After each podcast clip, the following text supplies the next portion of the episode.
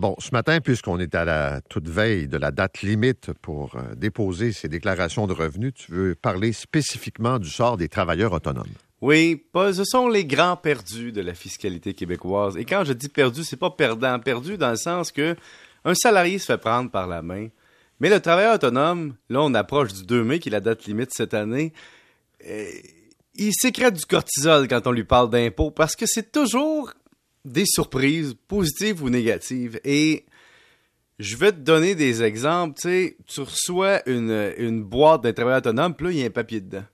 Puis il est écrit J'ai dépensé 300 pièces, je n'ai pas les preuves d'achat, mais j'ai 300 pièces de dépenses de plus que j'ai pas les reçus. Mais just too bad, ton vrai comptable ne va jamais déduire ça. Et commençons par les erreurs que le travailleur autonome peut subir qu'un salarié voit moins. Un, le salarié, lui, a un système de paye hein, dans l'entreprise et donc les T4 sont produits de façon, disons, plus, euh, plus professionnelle. Exactement. Quand tu es travailleur autonome, il y en a qui te remplissent des T4 oui, à, l'informatique, mais un peu à la main dans le processus. Et donc, il y a des erreurs du genre, tu reçois un T4A d'un fournisseur qui a inclus la TPS TVQ. Donc, non seulement tu as remboursé la TPS TVQ au gouvernement, mais ton fournisseur inclut TPS TVQ dans le montant du T4A, avec tes poignées pour payer de l'impôt sur la TPS. Ça n'a aucun sens, c'est une erreur, il faut le faire corriger. Euh, des fois, c'est simplement au mauvais montant. Ça arrive, si tu concilies pas ta comptabilité avec les feuillets reçus de tes fournisseurs, ça se peut qu'il y ait des erreurs. Euh, il y a des erreurs de cas. Si tu un revenu, par exemple, qui est traité différemment, euh, je donne l'exemple des revenus de droit d'auteur, puis c'est mal comptabilisé par la maison d'édition, peu importe, ben la personne qui reçoit le T4A ou, le relevé 5 ou le relevé 3, peu importe le type de relevé, ben, peut se retrouver avec des erreurs. Et ça, on fait souvent beaucoup trop confiance au relevé. Moi, je suis sceptique, je vérifie souvent. Deuxième point très important, le travailleur autonome, des fois, se dit, ben, je n'ai pas reçu de feuillet, donc, euh, je n'ai pas reçu de feuillet. donc, ça ne se retrouve pas dans la boîte qui va porter au comptable. Mais attention, cher travailleur autonome, le gouvernement, maintenant, reçoit de façon électronique les feuillets en même temps qu'ils sont produits souvent. Et donc, pense-y, si tu le mets, donne pas à ton comptable, le gouvernement l'autre bord là, il va y comparer électroniquement, ce qui va arriver, c'est que tu vas te faire cotiser. Donc, fais pas semblant de l'oublier. Il existe quand même quelque part. L'autre point, c'est euh, le côté électronique. Puis je sais que ça touche beaucoup de personnes. Pas l'avant, c'était facile. Tu prenais ton courrier, tu le classais en à jeter, à traiter, à payer, à oublier. Maintenant, avec les courriers électroniques, tu as plusieurs adresses. Et je te donne un exemple. Tu as reçu un T4 d'un un T4A d'un fournisseur sur une adresse, mais tu as oublié de la prendre. Fait que tu sais pas. Ou tu as reçu un papier de don sur une autre adresse, tu as oublié. Tu as reçu un autre papier par la poste. Mais là, il faut que tu fasses la conciliation de tout ça sans en oublier. Donc, vous pouvez aller sur mon dossier, évidemment, du gouvernement pour aller voir pour les, les feuillets fiscaux. Ceux-là seront là. Mais les feuillets pour dons, là, ça, c'est des courriels, des fois. Des fois, c'est une lettre. Des fois, ils ont oublié de te l'envoyer. Ah, il y a une autre affaire.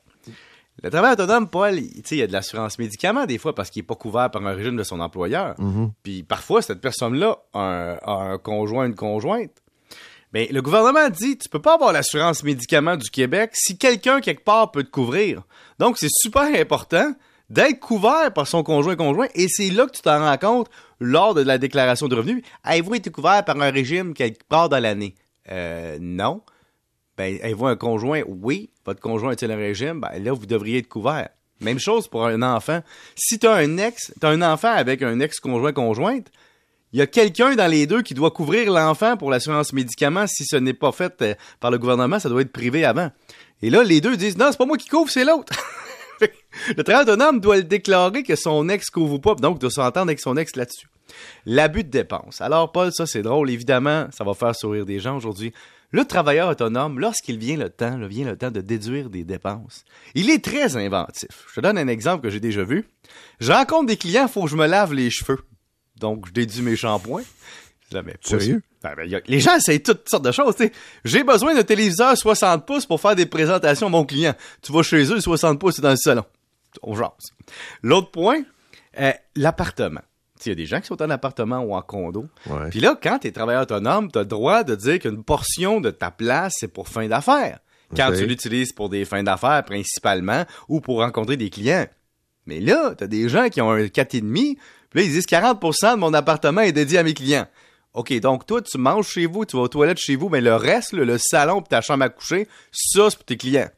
T'sais, on sait, tu sais, essayez pas de berner le gouvernement. Je sais qu'il y en a qui l'essayent puis ça marche. Mais tu sais, quand vous abusez, à un moment donné, ça finit par paraître. Un autre truc pour les travailleurs autonomes, parce que, Paul, je suis comme une espèce de, conseiller matrimonial du travail autonome, tu sais, puis de, de vie personnelle. Moi, je dis au travail autonome, mais il y a toujours deux cartes de crédit. Mais pourquoi? Parce que oui, t'as peut-être pas un compte de compagnie, là, t'es travailleur autonome, mais prends une carte de crédit quand c'est pour fin d'affaires, puis prends, une carte de crédit quand c'est des fins personnelles, puis sépare tes factures. Je te donne un exemple. Le gars ou la ou la fille va chez Canadian Tire, s'achète 600 pièces de stock, dont une tondeuse, tu comprends? Mais là-dessus, il y avait 4 pièces de produits détergents pour les surfaces nettoyables de son entreprise. Là, veut déduire la facture au complet ou veut identifier dans la facture ce qui est pour fin d'affaires. Mais si tu as une belle comptabilité séparée ou des beaux paiements séparés, ça encourage le fisc à Mais te prendre au sérieux. Je t'écoute, là. Puis à part Ouais. les euh, tentatives, euh, disons, euh, un peu abusives, ouais, ça suppose une organisation à l'année et pas strictement durant la période là, où on ramasse nos papiers puis qu'on envoie ça chez le T'as comptable. raison. Parce que l'autre affaire, c'est que Parce les qu'écoute, moi, je suis nul dans l'organisation, je te le dis. là. J'ai quelqu'un qui fait ça pour moi parce que je suis pas capable, j'ai pas le temps, puis c'est bon. J'aimerais tellement ça pouvoir faire ça. Non, mais puis, puis alors, j'en vais au fur et à mesure, Mhm. tu comprends, puis, puis euh, mais parce que c'est la seule façon, sinon Oui. tu, tu vas te perdre. Encore une fois, il faut que ton système avec ton comptable fonctionne bien au fur et à mesure que ça fonctionne. L'autre affaire, c'est que les relevés aujourd'hui papier, ils sont autodestructeurs. On se croyait dans Mission Impossible. Cette facture sera autodétruite. Si vous la laissez quelque part, aujourd'hui, tu sais, c'est plus des factures qui sont imprimées. Non. Donc, elles se détruisent au bout de quelques mois. Des fois, tu vois plus ce qui est écrit sur sa facture. Donc, c'est important de numériser, diviser, scanner, classer. T'as raison, Paul, c'est le meilleur conseil ce matin. Avoir un système de classement. À l'année. À l'année. Merci. Salut. Salut, bonne journée. 7h24. Le Pont Champlain.